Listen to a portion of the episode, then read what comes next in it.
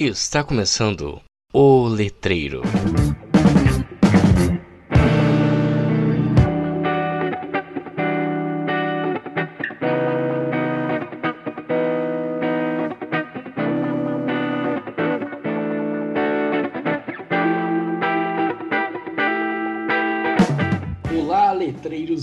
Letrados e letrandos, tudo bem com vocês? Meu nome é Victor Dantas e esse é mais um episódio do podcast mais letrado do Brasil. Hoje estamos com nossa queridíssima amiga Luara Rodrigues Real. Tudo bem, Luara? Tudo bem, e você? Tudo sim. E hoje falaremos sobre a identidade negra no Programa Nacional do Livro Didático de Língua Inglesa. Mas antes, vamos aos nossos recadinhos. Recados do Mural. Participe do nosso concurso cultural. Mande um e-mail para letreiro.contato.gmail.com completando a frase Ser letreiro é.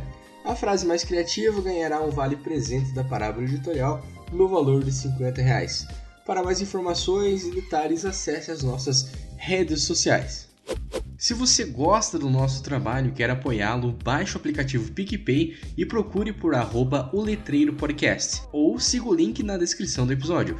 Contamos com três planos, cada um dando direito a um tipo de recompensa diferente. Escolha o seu e nos ajude a manter o podcast mais letrado do Brasil no ar. Siga as redes sociais do Letreiro, estamos no Instagram como arroba letreiro underline o e também no Facebook com a página O Letreiro.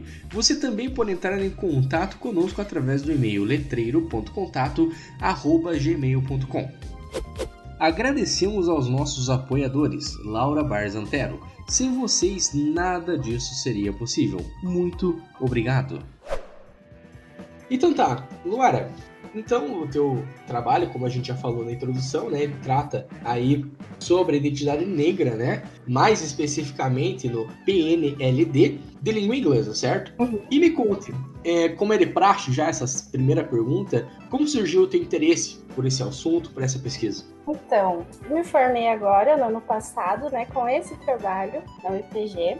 E por várias razões, é, essa temática foi me levando para o caminho de pesquisar e, né, continuar nesse, nesse rumo. Eu fui criada só pela minha mãe, né, pela família da minha mãe, que é negra, e desde sempre eu pude perceber no meu ambiente familiar que as pessoas negras e brancas não são tratadas da mesma forma, não chegam nos mesmos lugares, que quando a gente fala sobre negros e brancos, é, há muito estereótipo, muita coisa que tá ali no meio, e que isso precisava aparecer mais. Então, desde sempre, né, eu, eu, eu até quando comecei a fazer minha pesquisa, eu falava para minha orientadora, né, que eu achava muito contraditório que o lugar que eu mais ouvi piada racista na minha vida foi dentro de casa, da minha família, que é composta de pessoas negras. Aqui todo mundo é negro, mas é, é um sinal, né, de que o racismo está absolutamente introjetado, né, na sociedade. As próprias pessoas negras às vezes repetem, né, coisas racistas porque isso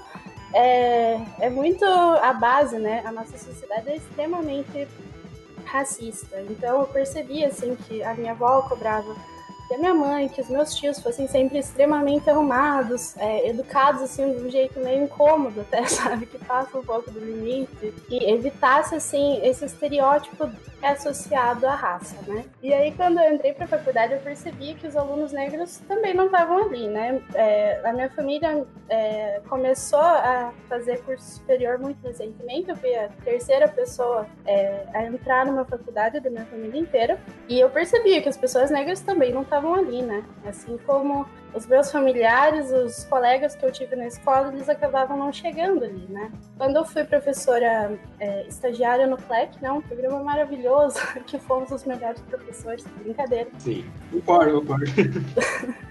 eu percebia que os alunos é, negros também não estavam ali, eram minoria, né? E na graduação também, nesse período né, da faculdade, eu tive três professoras negras que eram autodeclaradas negras. E tudo isso foi me levando para esse caminho, né, de estudar a raça, as, as relações étnico-raciais, como que ela aparece na educação. E porque isso é muito pouco trabalhado, né? É, pelo menos eu não tive é, nenhum momento assim é, da minha vida escolar que isso fosse trabalhado com ênfase, sem estereótipos, sem só ai que bom é, é dia da consciência negra e aí, sabe? Então, acredito que foi por isso. E daí, no último ano da faculdade, eu conheci, no penúltimo, aliás, eu conheci a minha orientadora, que trabalhava isso com muita ênfase e eu é, me encontrei nesse caminho. Muito bem. É, só para contextualizar um pouco, então, aos nossos ouvintes, o CLEC é o curso de línguas estrangeiras para a comunidade aqui da Universidade Estadual de Ponta Grossa, tá? Então, tanto eu quanto a Luara, nós fomos os professores estagiários é, nesse, nesse projeto de extensão, né? Que é, é maravilhoso, diga-se passagem, como ela falou, fomos os melhores professores, né? muito bem, Luara, muito bem. Então, Mara, no teu trabalho, você começa já trazendo para o seu interlocutor algumas nomenclaturas que são importantes aí nessa discussão, quando você trata de, de interações étnico-raciais, né? Eu acho que os primeiros conceitos que seria interessante de nós discutirmos aqui, ou expormos aos nossos ouvintes, são dois termos, né? Que são, no caso, raça e etnia. Será que você pode contar um pouquinho pra gente aí? Sobre cada um? Então, a raça, quando a gente está falando né, das relações étnico-raciais, a raça não é de forma alguma um fator biológico. Ela é uma construção social, histórica e discursiva. Então, ela de forma alguma é, categoriza ou hierarquiza né, as pessoas. Como, por exemplo, aquela imagem que roda do, do Morgan Freeman, do dia da, da consciência negra, né? Não existe raça, somos todos a raça humana. Ah. Bom, não tem nada a ver com isso, né? A gente tá falando sobre o social, como as pessoas, né, se relacionam é, com a sua diferença, né? Então, é, a gente tá falando sobre caracterizar sim, mas caracterizar a diversidade universidade. Então, elas começaram a ser é, nomeadas lá pelo século XVIII, né, nessa perspectiva que a gente tem agora, e a princípio eles estudavam sobre a relação da cor da pele, dos olhos, as características do cabelo e tal, mas é, já foi comprovado, né, ainda naquela época, que a raça não era critério biológico, e as pessoas não tinham, né, um parentesco biológico. Aí teve um autor, o Linneu, que fez uma caracterização que ele colocava a raça branca, né, como superior à, à negra e amarela. E aí isso, por exemplo, deu base para né, essa falsa doutrina que tinha um falso é, cunho científico foi base para, por exemplo, o nazismo. Então, a crença de que uma raça é superior à outra. Então, ao mesmo tempo que a raça é uma ressignificação política, histórica, é, que vai é, principalmente se ressignificar na militância, ela é uma categoria de exclusão social. E por isso que a gente precisa positivar as identidades de raça. Né? Então, ela vai se basear nos aspectos da cor da pele, sim, nos fenótipos de raça, que são as características observadas observáveis, como cabelo, é, algumas uh, características do rosto, né? Mas não só isso, né? Por exemplo, no Brasil a gente tem 54% de pessoas negras, né? De identidade racial negra, mas dentro desse, quando a gente fala que essas pessoas têm a raça negra, a gente tá falando que elas são pretas ou pardas, mas que elas se aproximam muito nas suas condições sociais, enquanto esses dois grupos estão é, muito distantes ainda das pessoas brancas. Acho que é isso. É, muito bem, então. Cara, muito bem contextualizou a nomenclatura de raça, né? Fala, trazendo um pouco pra gente desse referencial teórico dela. Então vamos agora sobre etnia, né, Lara? Uhum. Então, a etnia tem a ver com as características socioculturais de um grupo. Então, é, a identidade desse grupo que se define pela língua, pela cultura, pelas tradições, pelos monumentos históricos, pelo território, né? Então, dentro desses grupos raciais que já foram mencionados, tem várias etnias. É, já que cada grupo vai viver numa região diversa, vai ter sua ancestralidade, né, a cultura, o território geográfico e vai partilhar, né, tudo, todas essas características com quem essas pessoas convivem, né? Com certeza, etnia também se relaciona com o sociocultural, com o psicológico, o histórico, né? E por isso que a gente precisa respeitar a etnia, né? É, respeitar a diversidade das culturas, das crenças, costumes, os modos, assim como não estamos fazendo. é. Infelizmente, né? É, tá absurda a situação, mas não vamos entrar nesse aspecto, né? Muito bem. Então, agora delimitado esse campo, né? Aí essas nomenclaturas de raça e etnia, acho que ficou bem claro aí para o nosso ouvinte a diferença entre essas duas nomenclaturas, que muita gente acaba usando como sinônimo, né, as palavras. Lembrando sempre que eu deixo o link, então, para o trabalho na descrição do episódio. Então, se alguém quiser se aprofundar, é só né, ir lá, baixar e ler o trabalho, que é uma leitura aí muito enriquecedora, né? É interessante o movimento que você faz em seguida, porque você resolve, então, tratar um pouco sobre a democracia racial, né? Que a gente sabe que, na verdade, é, não existe não existe, né? Essa democracia racial. Que você podia comentar com a gente um pouquinho sobre isso, no teu trabalho? Então, como bem apontado pelo letreiro, a democracia racial não existe simplesmente no nosso país porque a gente vive, né, é, em total desigualdade racial. Então, ela é um mito e como um bom mito, né, ela tá falseando uma realidade, né? E ela tá aí para propagar a ideia de que uma vez que foi abolida a escravização dos povos negros, tudo ficou perfeito, as pessoas passaram a, a ter plenas condições, direitos, oportunidades iguais, que as pessoas negras vivem todas em harmonia. Mas essa harmonia não existe. Então, é bem fácil de perceber que aqui as pessoas morrem de medo, né, de serem acusadas de racistas,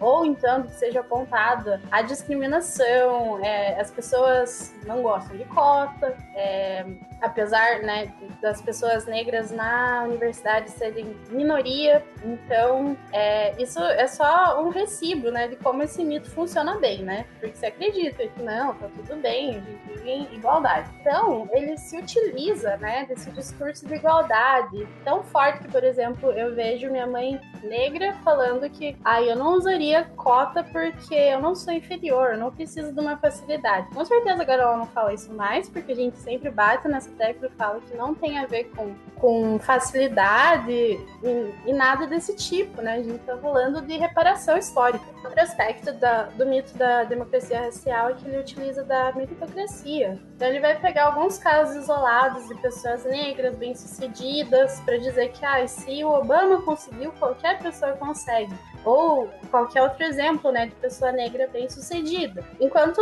a gente não tá falando de uma maioria numérica e também a gente não tá falando de capacidade, né, mesmo do acesso, da oportunidade, de viabilizar que essas pessoas consigam chegar nos mesmos lugares, sendo que elas não têm as mesmas condições. Acho que é isso. Sim, sim, exatamente. E eu queria até aproveitar um pouco o gancho que você fez aí com relação à abolição da, da escravatura, né? Aqui no Brasil. Eu deixarei então um link também para um vídeo no YouTube que trata um pouco sobre essa relação de como os negros foram tratados após a abolição e, por exemplo, como os eh, imigrantes europeus foram tratados quando vieram ao Brasil, né? Porque para os europeus foi, dado terra e tudo mais para que pudessem plantar, cultivar e ter aí uma renda, algo assim.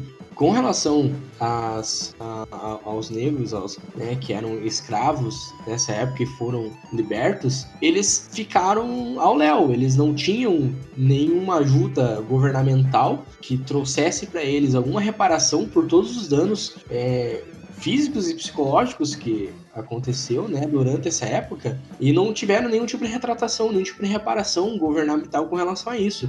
Eles tiveram que realmente se virar. Então, tem muita gente que faz esse paralelo, né? E esse vídeo trata, esse vídeo que eu vou deixar na descrição, trata justamente disso. Eu acho que é interessante a gente pensar e refletir sobre essas coisas para a gente poder refletir sobre o nosso próprio privilégio, né? Que a gente tem. Então, é sempre interessante e bom refletir sobre essas coisas. Exatamente, ótimo gancho. Muito bem, Luara. Então, em seguida, você trata, como é também, eu acredito que seja de praxe, né, nesses trabalhos, você trata um pouco sobre identidade, né? É, inclusive o nosso mestrado, nosso programa de mestrado, ele trata de identidade também, né? E eu queria que você então comentasse com a gente assim, o que são essas identidades, assim. Então, é sobre as identidades é, tem um autor que é muito relevante né, na nossa área, que é o Stuart Hall, e ele define a identidade como sendo as nossas características que vêm do social, do cultural, tudo que a gente compartilha com o nosso grupo, as experiências, mas também as diferenças que a gente tem com outro grupo, a subjetividade, o que a gente é, o que a gente não é, é e o que, que a gente se torna através do tempo. Então, a identidade racial ela vai ser uma construção histórica, social, cultural e ao mesmo tempo plural, né? Porque a gente constrói é, ali nas diferenças, na alteridade, né? Então ela vai construir, vai determinar a forma como a gente se olha, olha para nós mesmos, para o nosso grupo, é, em relação ao outro. Então, quando a gente se reconhece numa identidade, a gente pertence a um grupo e a tudo que ele representa também. E é por isso que em uma sociedade racista é extremamente necessário que a gente positive a identidade mais estigmatizada, né? E aí que a gente pensa como, como que é ser negro numa sociedade que a vida toda está colocando a sua identidade como uma, uma identidade negativa, inferior, inadequada, né? Então, o racismo, a discriminação é, precisa ser denunciada, né? E, sobretudo, a gente precisa re, reformular, né, a estrutura que coloca essas identidades como é, superiores e inferiores. Muito bem. Ah, então, o, o tópico que eu coloquei aqui, na verdade, um subtópico, né?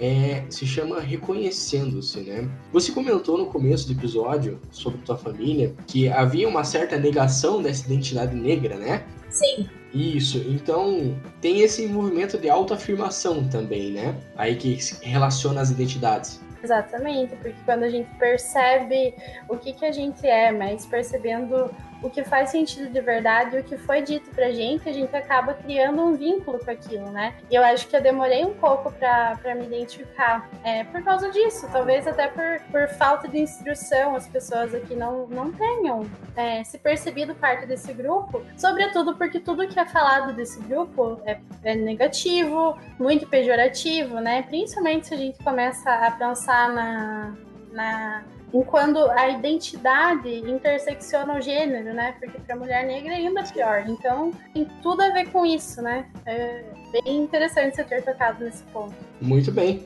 Eu acho que esse é um dos tópicos que eu julgo um dos mais importantes para a gente tratar, principalmente nesse momento sócio-histórico que estamos vivendo no nosso país, em que negamos várias identidades, negamos aí várias. É, negamos ciência, negamos, enfim, várias coisas, né? Quando eu falo negamos, eu falo por toda uma, uma população, né? Que a gente está vendo aí, infelizmente. E também nega-se há muito tempo que no Brasil não existe racismo, né? E as pessoas tendem a julgar que racismo é só você, sei lá, ir lá e chamar uma pessoa de alguma coisa. Quando na verdade existem tipos de racismo, né, Lara? Será que você pode comentar com a gente um pouco sobre isso? Então, o racismo, é, só para contextualizar, é a crença de que as raças são naturalmente hierarquizadas e que há uma relação entre o físico e o moral, o intelectual, o cultural e o racismo sempre vai colocar a raça branca como norma e as outras como inferiores. Então, como a minha orientadora, a professora Aparecida, sempre pontua, né, o racismo não é um problema dos negros, é um problema dos brancos, né, que estão estigmatizando uma raça em detrimento a outra. Então, como você falou, existem formas, né, que ele pode se manifestar. Ele vai existir da forma individual, que é quando há uma agressão, uma discriminação, uma violência com base na raça é, de um indivíduo para o outro. Ou então da forma institucional, que é quando ele vai se manifestar pelo isolamento é, ou então pela representação negativa, estereotipada, que é o caso, por exemplo, quando um livro didático só mostra o negro como jogador de futebol ou como uma empregada. Acontece bastante, né? Ou então quando a pessoa simplesmente. É como se a pessoa simplesmente não existisse. Então ele não é representado em nenhum momento ali naquele livro. Estou colocando esse exemplo aqui porque é o caso, é o nosso caso, né? Somos professores, trabalhamos com livro didático. Mas é, por exemplo, em novela, raramente, agora está crescendo muito mais, né? Essa representação dos atores negros em, em um papel que vai ser de uma pessoa rica, de uma pessoa privilegiada, né? Porque, em geral, as pessoas negras aparecem na novela do escravo, na novela que tem uma empregada negra. É, em geral, é isso, né? A representação que a gente tem. E ainda bem que tá mudando, né? E aí, quando o racismo é estrutural, né? Só retornando, é o racismo estrutural que vai determinar o futuro das pessoas negras já no nascimento, já que é uma sociedade racista que vai dificultar né, o acesso, o trajeto dessas pessoas. E é por isso que a gente precisa se manter nesse enfrentamento, nessa perspectiva nas, nessas práticas antirracistas. Muito bem. É, eu acho muito importante a gente começar a refletir sobre isso um pouco mais e como você falou ainda bem que essa representação ela está mudando com o tempo, né? E isso vem é, uma grande parte das pesquisas que foram feitas nesse âmbito em todos esses tempos, né? Todo esse tempo e tudo mais sobre isso. Muito bem. Então, atrela, acho que está atrelado uma coisa a outra já, o racismo, e a gente vai tratar um pouco agora sobre o preconceito racial, né? Então acho que essas duas coisas estão juntas ali, né? Será que você pode comentar com a gente um pouquinho? Preconceito racial é o julgamento às pessoas que pertencem a um grupo racial ou étnico ele vai ficar mais no campo do discurso e ele vai se camuflar em forma de opinião. É, então, o preconceito racial ele é aprendido socialmente e é por isso que a gente precisa desaprender, né? E se a gente consegue aprender, a gente também desaprende. E melhor ainda, né?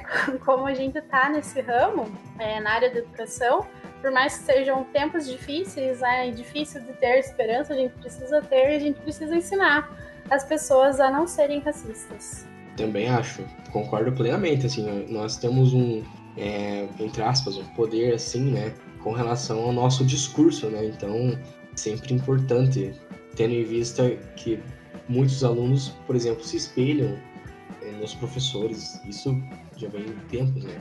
Muito bem. E a gente acaba caindo é, em mais um conceito que também é muito importante de tratar aqui, é, o qual você já falou durante toda essa, essa entrevista, né? Que é no caso o estereótipo. É, Luara, será que você pode contar para os nossos ouvintes o que é um estereótipo, afinal? Então, o estereótipo é um modelo. O estereótipo vai ser um modelo entendido como fixo, ele é construído socialmente, assim como tudo que foi dito até agora, né? Uhum. E a gente vai construir o estereótipo como positivo ou negativo. Então, ele se relaciona diretamente com a identidade, porque, por exemplo, se a identidade negra é vista como negativa, é porque há essa crença de que há um modelo e um jeito de pessoa negra e que esse tipo de pessoa é ruim e pronto. Então vai ser o estereótipo que vai fazer com que o, o racismo se transporte através do tempo, assim como o preconceito, né? Então eles vão cumprir nas, na história das sociedades o papel de rebaixar uma parcela da humanidade, transformando é, particularidades de um grupo como marcas naturais desse grupo, essenciais. Então, por exemplo, é um estereótipo comum é achar que um homem negro é bandido e sentir medo dele, ou é, quando a pessoa negra é seguida no mercado, por exemplo, tem a ver com estereótipo, ou então achar que uma mulher negra é promíscua. Então, esse tipo de coisa, o estereótipo vai dar justificativa para que essas diferenças sociais, o controle, a dominação das pessoas negras é, sejam assinaladas, né? sejam representadas sempre dessa forma. Então, que perpetue a diferença, o que é muito ruim, né? Diferença no sentido de que há um grupo superior e um inferior. Sim, exatamente. E eu queria saber um pouco, Lara, seu trabalho trata sobre PNLD, né, sobre livro didático e tudo mais. Como esses estereótipos, então, estão imbricados no contexto do ensino de língua inglesa? Acho que sobretudo, porque quando a gente pensa em língua inglesa, a gente está falando de um capital cultural, né? É um capital cultural do povo branco, do povo que é privilegiado. Então, quando a gente percebe o contexto de uma sala de aula, a gente não percebe tantos alunos negros é, ali, né? É, então, eu acredito que muito por isso seria bastante importante que essas pessoas sejam representadas, sejam representadas positivamente, que elas entendam que ali é o lugar delas também, né? Mas, quando a gente vai pegar o material didático, não vou citar nomes, mas quem estava lá sabe, a gente percebe que essas pessoas simplesmente não estão lá, né? Quando elas aparecem, por exemplo, elas são, no material de língua inglesa principalmente, elas são estrangeiras. Elas vieram da América Latina e elas estão limpando a casa, por exemplo. Então, é um jogador de futebol que aparece ali falando 10 segundos limpando as pessoas negras na sua família do comercial de margarina. É, dominam assim todo o contexto. Então, eu acredito que é nesse momento que a gente percebe. Então, será que não era pra gente estar aqui? Então, eu acho que quando a gente trata de estereótipo, a gente tá falando bastante sobre isso. E, e também tem toda uma questão, né? a gente conversa muito ultimamente sobre a questão da representatividade, né? Que tem para as pessoas é, aí dos grupos marginalizados, por exemplo, Pantera Negra, vamos dizer assim. E isso acontece também a mesma coisa nos livros didáticos. Então, por exemplo, se você não se enxerga naquele livro, naquele contexto de ensino, né? você não vai conseguir se sentir representado e isso vai afetar também o modo como você aprende o conteúdo e, e tudo mais, né? Então tem toda essa questão Você não também. se parte, né? Exatamente isso. Muito bem. O último conceito que você trata, então, da primeira parte da sua monografia é a questão da discriminação, né? Será que você pode comentar um pouquinho com a gente também? Eu acredito que a grande grande dificuldade que as pessoas têm é de diferenciar esses três termos, né? Racismo, discriminação Isso. e preconceito. Então, a discriminação, um pouco diferente ali do racismo é, e do preconceito, ela vai estar tá mais na prática desses discursos racistas, do isolamento, do estereótipo, né? Então, se ali no estereótipo as pessoas negras é, são tudo que o sujeito branco não quer parecer, é no, na discriminação que isso vai se perpetuar. Então, ela vai, vai, vai ser a partir do jogo de interesses, dos privilégios que ela vai acontecer, em vista de uma supremacia de uma identidade racial privilegiada. No caso é a branca, né? E ela faz com que aconteça a manutenção das diferenças. Então, ela pode acontecer de forma direta, quando há a exclusão por causa da cor da pele, ou então quando é, ela acontecer de forma estrutural, vai ser pelas práticas administrativas. É, a forma indireta, né, essa forma que vem do,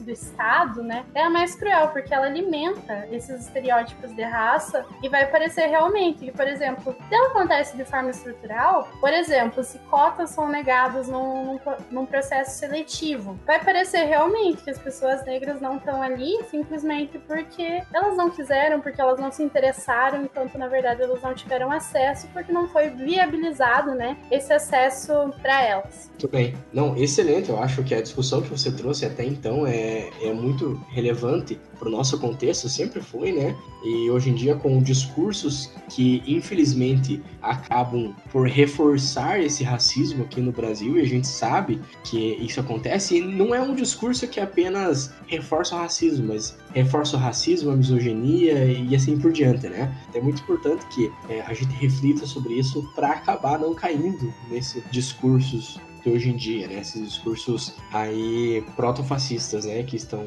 ocorrendo na nossa sociedade, infelizmente. O teu trabalho em seguida, ele é baseado em basicamente dois é, instrumentos ali principais, que eu acredito que sejam principais aqui para tua análise, né? A primeira, o primeiro instrumento é a Lei Federal número 10.639 de 2003 e o segundo é o PNLD. Será que você pode comentar conosco tanto sobre a lei quanto sobre o PNLD? Porque eu acredito que mesmo os ouvintes que são da área, eles podem não ter ouvido falar da Lei 10.639. Eu não tinha ouvido falar sobre a Lei 10.639 até pouco tempo.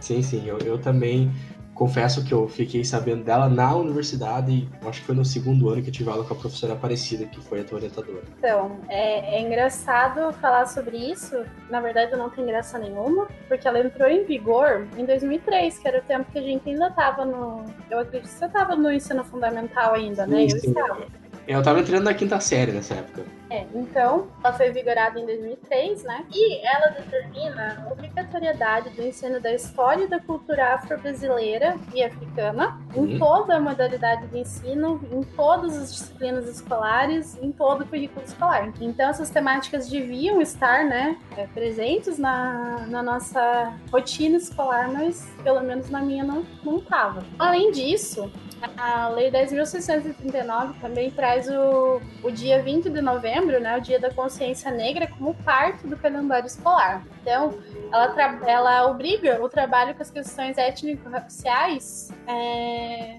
desde esse tempo já, e poucas vezes a gente percebe isso na escola. Já o PNLD é o Programa Nacional do Livro Didático. Ele é um material do professor que auxilia na escolha do livro didático que vai ser trabalhado ali aquele ano. E ele determina critérios. Então, ele vai dizer o que, que tem que ter é, no livro didático, como que o professor pode identificar esses critérios no material. Geralmente, são propostas cinco coleções de livros para escolha dos docentes e que já passaram por uma peneiragem ali, já estão dentro de, de critérios, já foram excluídos por causa daqueles critérios. E aí, esses, é, essa escolha vai ter a ver com a escola, com o ambiente, com o que, que esse livro traz e o que, que ele não traz. Então, é, vai, vai depender também da, do contexto escolar daqueles professores. Eu acho importante citarmos aqui como eu sempre falo em vários episódios, já falei, que esse teu trabalho é um recorte, né? E o recorte que você escolheu é analisar o, o guia do PNLD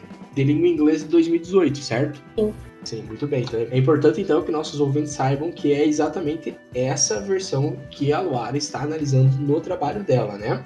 E é importante pensar também que essa, essa versão do, progr do programa, né, do Guia do Programa Nacional de Livro Didático, saiu um ano antes do atual governo. Isso é bem significativo, né, porque eu vou apontar sobre os meus resultados da pesquisa. Eu acho muito interessante uma fala é, que a professora Ione, que foi tua banca, né, uma, da, um, uma das membros da tua banca, é, colocou, melhor, citou, né, no na tua defesa, que ela falou que o teu trabalho ele vai servir de parâmetro de comparação, tendo em vista de que o teu trabalho foi é, feito a partir de um documento antes do atual governo, né? Então, talvez sugestões para próximos trabalhos, analisar como que está o PNLD, por exemplo, de agora atual, né? Uhum, exatamente. Não olhei ainda, mas necessário que a gente seja bem otimista, né? Antes Sim, de é, coisa. Exatamente porque é meio assustador, né? Pensando no atual governo. E Sim. Tipo de proposta que geralmente aparece dali. Então, em seguida, você trabalha um pouco sobre a metodologia utilizada uh, na sua monografia, certo? Será que você pode contar pra gente como foi feita essa tua pesquisa? Então, é, foi uma pesquisa qualitativa, interpretativista, né? A partir, a partir daquele referencial que eu determinei antes. Então, eu fiz essa busca, né, de autores negros que falavam sobre raça, etnia, preconceito, democracia racial. E daí, a partir daí que eu fiz a análise desses termos. Então, eu também utilizei a análise crítica do discurso, é, que a gente usa bastante para trabalhar em contexto institucional, porque ela entende que nenhum discurso é neutro. É, ela se preocupa com problemas raciais, é, sociais, é, de gênero, para analisar discursos, né? E as questões políticas que atravessam tudo isso. Então, o que, que eu fiz? Eu, depois dessa pesquisa, né, de tudo que significa é, esses termos dentro do nosso campo semântico, as relações étnico-raciais, eu pesquisei identidade, étnico, étnico-racial, racismo, preconceito, raça, discriminação, estereótipo dentro do PNLD. Então foi uma pesquisa bem de Ctrl F, não só isso, eu procurei palavra por palavra também para ver se estava tudo certinho, né? E daí dentro do contexto do documento, eu busquei entender como que eles estavam representando, como que eles estavam entendendo é, todos esses qual sentido estava sendo dado para todos esses termos. Muito bem. Você apresenta, você apresenta o número de ocorrências desses termos em todo o documento, certo? E para quem quiser, como eu falei, o trabalho vai estar na descrição do episódio. Tem ali a tabela que a Luara fez com os resultados dela, né? Obviamente que aqui a gente não vai ficar preso a tratar os números, mas eu quero mais que ela fale um pouco sobre a, as conclusões que ela tirou a partir dessa, dessa procura. Então, eu acho que um número é bem importante para a gente falar dessa tabelinha, que não apareceu em nenhum momento no documento a palavra raça. Então, eles falam é, em certo, em dado momento do, do trabalho,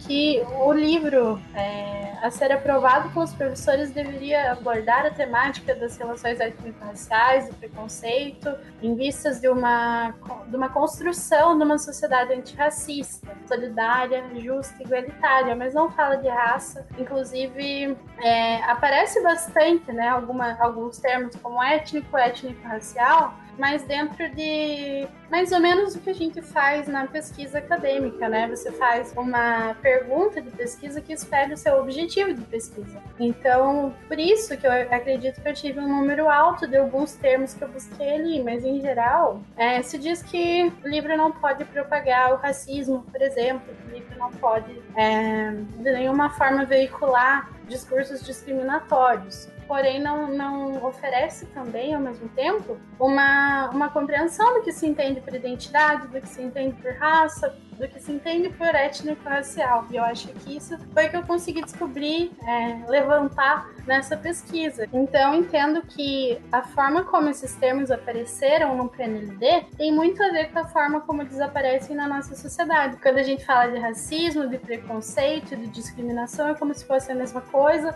e que como se todo mundo entendesse que isso é ruim e que deve ser combatido. Mas deve ser combatido como? É, não falar de raça não é uma certa forma de invisibilizar uma raça, de fingir que ela não, tá, que ela não existe, porque ela não está ali. Então, inclusive, teve algumas em alguns momentos, é, nas, nas resenhas dos livros, que era dito que o livro não era suficiente na representação étnica e diversa do Brasil. Então, por que, que o livro foi aprovado, certo? Estou um pouco pistola.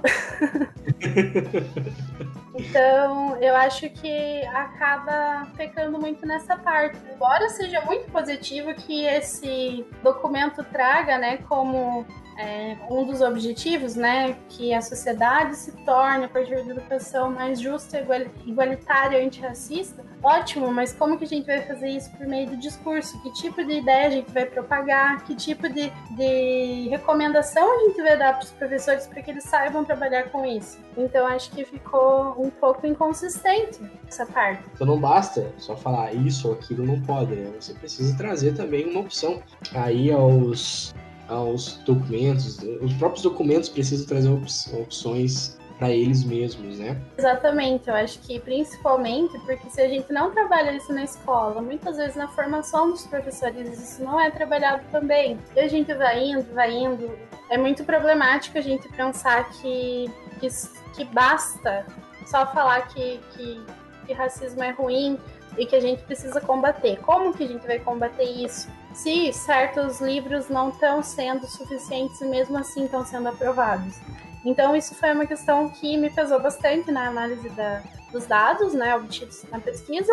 Embora, né, é, como o Victor falou agora, é, na minha banca, a professora Ione, maravilhosa, sou muito fã, comentou sobre isso, né, e é um documento feito em 2017, né, antes do da eleição desse governo atual, ao menos esse documento colocava, né, é, a busca de uma sociedade antirracista.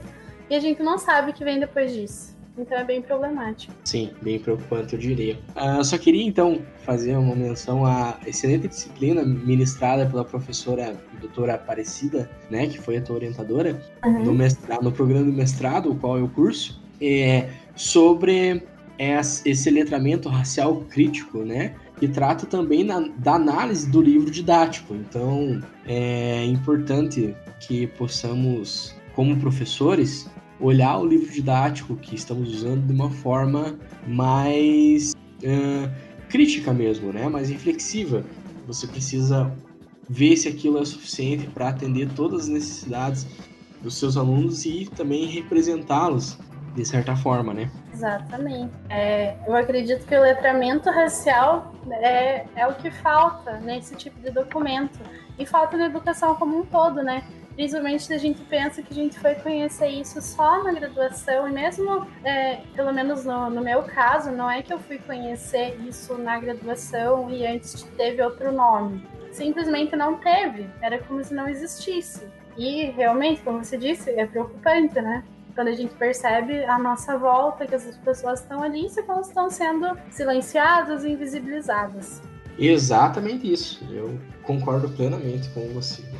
Então, uh, Luara, então, como é de praxe aqui também no nosso podcast, eu sempre peço para o convidado deixar um recadinho final aí para quem está buscando um tempo para TCC ou para quem está é, começando essa lida ou um recado no geral, assim. Será que você pode deixar um recadinho para os nossos ouvintes? Com calma tudo se resolve. Eu acredito que a gente se encontra dentro do, do, que a gente mais gosta, dentro do que a gente consegue fazer, dependendo muito do nosso tempo histórico, que é uma coisa que a minha orientadora sempre me disse. Então, é, por mais dispendioso que possa ser, eu acho que agora esse recado não vale, porque ninguém está mais na, na universidade, mas eu digo que no nosso tempo, que a gente ia para aula, podia ser muito cansativo, né? Então eu digo que participam das. É, votar. Então eu quero recomendar que participem é, das mais diversas disciplinas que puderem. É, participem de eventos diversos, se experimentem, descubram do que, que vocês gostam. É, eu acredito que principalmente as pessoas curiosas que né, é, se, se desafiam a conhecer coisas novas acabam se encontrando é, com maior facilidade. Eu acho que isso meio que aconteceu com a gente, né? Sim, exatamente. Também acho, também acho. É um assunto que a gente sempre acaba tratando aqui no nosso podcast, que é realmente fácil o que você gosta e participe o máximo possível de projetos de extensão, de eventos, de disciplinas, para que isso possa é, te enriquecer, né? Conhecimento nunca é demais e é a única coisa que você não perde. Eu acredito que o EPG borbulha de coisas novas e de professores que estão sempre é, inovando, trazendo coisas legais e coisas inesperadas, então eu acredito que acontece muito ali do pessoal se encontrar em várias áreas. E isso é bem interessante, né? É um tempo maravilhoso. Sim, exatamente, concordo plenamente. E nós temos vários professores bem abertos a, a, a vários tipos de pesquisa, né? Então é, é, bem legal isso. Muito bem, Luara, muito bem. Então, queria lembrar nosso ouvinte que o trabalho da Luara estará na descrição do episódio, tá, gente? Vão lá, baixem o trabalho, leiam, se quiserem mandar e-mail para Luara, o e-mail dela também estará na descrição do episódio. Mandem e-mail, conversa, é uma pessoa muito legal para conversar, então podem mandar e-mail mesmo, tá? Então podem mandar e-mail com críticas, sugestões para o endereço letreiro.contato@gmail.com. Vocês podem também seguir a gente no Instagram, né? Arroba letreiro underline o e eu queria, Luara, então agradecer imensamente você ter topado participar aqui do nosso podcast. Imagina, é uma honra. Acho muito legal, desde o primeiro episódio, a forma como essa divulgação científica está acontecendo, principalmente por serem pessoas conhecidas, queridas, que têm aparecido. E a gente se encanta cada vez que, que aparece uma pesquisa nova, então é uma honra muito grande ter sido chamada também, né? Que você tenha se interessado pela minha pesquisa. Desde o início e participado, né, do desenvolvimento, nos meus desabafos, quando eu estava fazendo na minha banca, né? No antes, no durante e agora no depois. Então, muito obrigada a você. Que é isso, é, sempre procuro trazer aí, não é segredo para ninguém que eu sempre trago as pessoas, né? Mais aí do meu, meu círculo, né? De, de, de amizade, vamos dizer assim. Nossa. E também a tua pesquisa, atualmente, ela se mostra muito relevante nessa questão para a gente refletir mesmo sobre a nossa própria prática como professores, né? Então, eu queria agradecer também você, ouvinte, que está nos ouvindo até agora. Muito obrigado por ter chegado até aqui e nos encontramos no próximo episódio. Até mais. Dá um tchauzinho lá.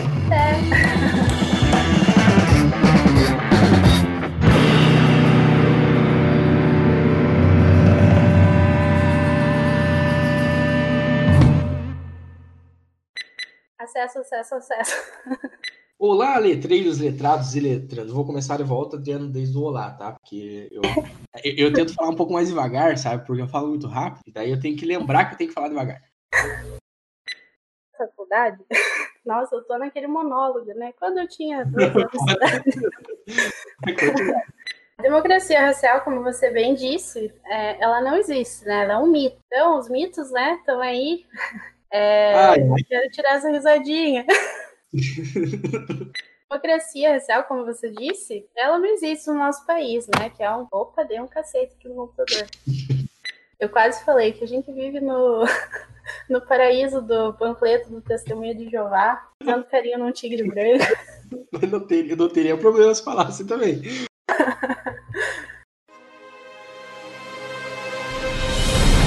Uma produção biesec.net